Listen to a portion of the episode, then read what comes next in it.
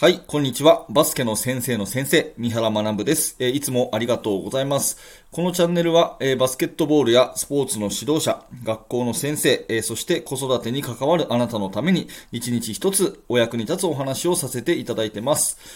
さて、え今日のテーマは、集中とはキョロキョロすることというお話をさせていただきます。え参考文献はですね、えサッカーの本なんですけど、競争闘争理論という本がありまして、これね、久しぶりに面白い本読んだなっていう感じです。えー、これからヒントに私の考えをね、今日お話をします。ちなみに、この本、競争闘争理論、えー、このチャプターにリンク貼っとくので、もしよかったら手に取ってみてください。えー、さてですね、試合中に、バスケットの試合中にね、よくコーチから選手たちに集中しろとかですね、えー、選手同士が、え、集中していこうとかですね、声を掛け合ってるシーンよくありますよね。え、私も昨日から高校バスケの大会に、え出てるんですが、まあそういう場面がたくさんあるんですね。集中、集中ってね。でも、この集中っていう言葉、一体何なんでしょうって言われて説明できますかね意外とですね、コーチも選手もはっきりこれこれこうが集中してる状態ってよくわかんないで使ってる、実は曖昧な言葉だったりするんですね。うん。で、辞書を引いてみると、本来の意味はですね、一つのところに注ぎ集めること。一つのところに注ぎ集めることってあるんですね。まあ、一点集中なんていう言葉にした方が分かりやすいかもしれません。えー、子供の頃ですね、虫眼鏡、あの、理科の授業とかで使うあれね、虫眼鏡。虫眼鏡で太陽の光をこう一点に集中させて、髪をこう焦がした遊びとかしたことあります？私はあるんですけど、あれがね、本来の意味の集中なんですよね。いろんなところに散ってるものを一つの場所にこう注いでですね、そこに集める。これが本来の集中なんです。で、これは言葉の意味としてこれが正しいんですけど、私が今日問題提起したいのは、バスケットボールという試合における集中と、その虫眼鏡でいう一点集中は、意味がだいぶ違うんじゃないかなって思ってるので、今日この話をしてるんです。で、一点集中をもしね、バスケットボールですると、これ明らかにプレーの質が下がるんですね。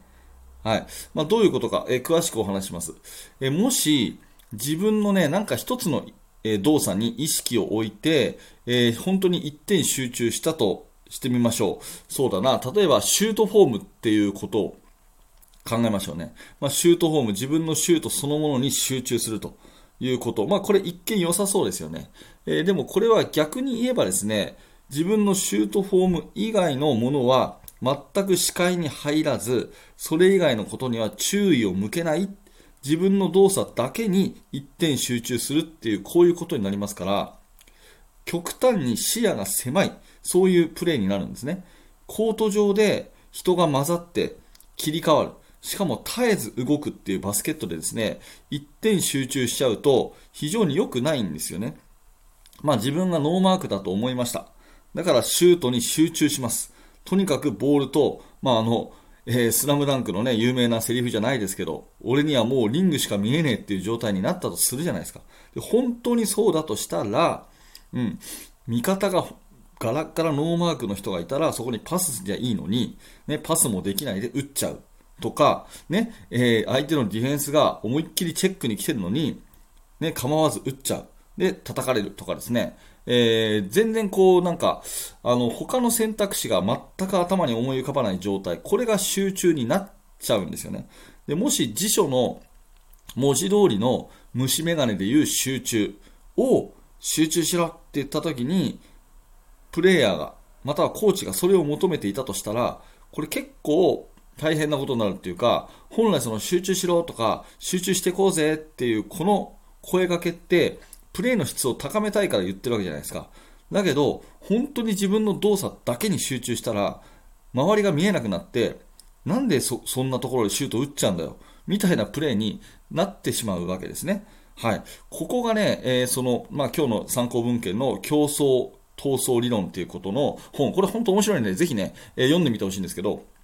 まあ、競争する、あの、自分の技に集中する。うん、ボーリングとかそうですね。多分邪魔入らないじゃないですか。ああいうボーリングの競技とかって自分の動作に集中。これでいいんですけど、バスケットボールって状況絶えず変わるし、相手もいるし、で、人ともぶつかるんで、これ集中しちゃいけないっていうことになるんですよね。はい。まあ、とはいえですね、バスケットボールで集中しろっていう言葉はやっぱり絶えず使うんで、これ意味を変えて、えー、考えた方がいいと思ってて、私は、うん、この本を読む前からですね、バスケットボールにおける集中っていうのは、よく見ることっていう定義をしてます。うん。で、先ほどのね、紹介した、えー、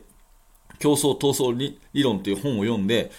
同じようなね、ことが書いてあったので、私としてはまあ勇気づけられて、え、なるほどなと思って今日この話をしてるんですけど、まあ、バスケットボールにおける集中っていうのはですね、よく見ることなんですね。で、何を見るかっていうと、1点見るんじゃなくて5つを見るんですよ。まず、ボールを見る。ね。それから味方のを見る。相手を見る。ね。そして、え、ゴールを見る。スペースを見るっていうことですね。えー、まあ、ボールを持ってシュートを打とうかなと思ってる人を例えて考えると、まずボールを見るっていうか、まあ、あの手のひらの感覚とか、それはまず集中させますよね。と同時に、相手ディフェンスの状況を見る。ね。うん、あ、シュート打とうかな、あ、ややめようってことができるような状況。それから、味方が空いてれば、あ、あ味方、あの子空いてるな、パスしようって思ってパッとさばける。うん。で、ゴールを見ると同時に、空いてるスペースを見る。要するにですね、目をキョロキョロキョロキョロさせて、うん、あの見るべき対象をですね、いろんなところ見れるようにするだから、本当の意味での集中ではなくて、むしろ意識をこう分散させることが集中なんじゃないかなっていうふうに思うんですね。うん、その余計なこと考えるとかですね、えー、そういうことじゃなくて、やっぱバスケットボールの見るべきところっていっぱいあるんですよね。えー、ボールだったり、ゴールだったり、味方だったり、相手だったり、スペースだったり、それを絶えずこうキョロキョロする。うん、首をこう、あのーまあ、変えてですね、えー、見るっていう、まあ、その物理的に本当にキョロキョロすることも大事だと思うし、意識的な上でね、いろんなところに注意を向けていくってことも大事だと思うんですけど、うん、普通だったら、そのキョロキョロすんな、集中しろっていう言葉だと思うんですけど、むしろバスケットボールにおける集中ってキョロキョロすることなんじゃないかな。っって思うんですね。たくさん見える余裕イコール集中というふうに私は思っています。うん、これはね、私の考えなので賛否両論あるかもしれません。ね、周りのことが注意に入らないぐらいね、集中するっていうのがいわゆる集中する状況だっていう人もいるかもしれないけど、私はそのバスケットボールっていう競技特性からね、うん、一点集中ではなくて、いろんなところに、えー、注意がいくような、ね、えー、気配りというか、そのね、視野が配れるような、キョロキョロする状況が一番いい状況なんじゃないかなっていうふうに思います。はい、えー、お話をまとめていきましょう。まあ、よく集中しろってね、えコーチも選手も言いますけども、実は、えー、言葉の定義が曖昧になりがちな言葉、これが集中ですね。えー、辞書の文字通りの意味は、一点に力を注ぎ込むということなんですけど、これをバスケでやっちゃうと、本当に周りが見えないプレーになっちゃうよね、というふうに私は思うので、えー逆にいろんなところを見る余裕、ね、キョロキョロするっていうことがバスケットにおける集中ではないかなというお話です。はい、えー、チャプター区切るのでちょっとお待ちください。このままね、お待ちくださいね。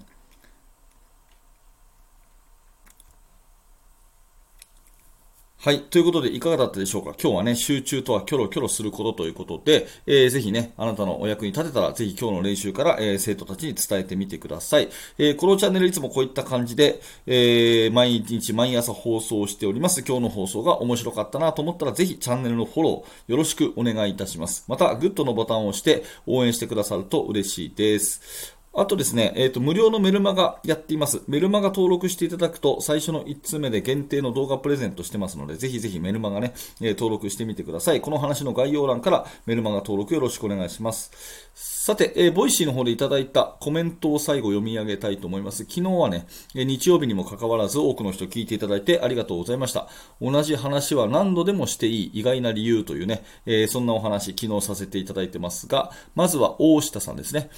えー、何回同じこと言わせんねんに毎日うんざりしている朝に肯定的に理解することができました。おかげさまで穏やかな休日を過ごせそうです。ありがとうございましたということで、えー、こちらこそありがとうございました。ね、そんな気持ちになっていただいて嬉しいです。ありがとうございます。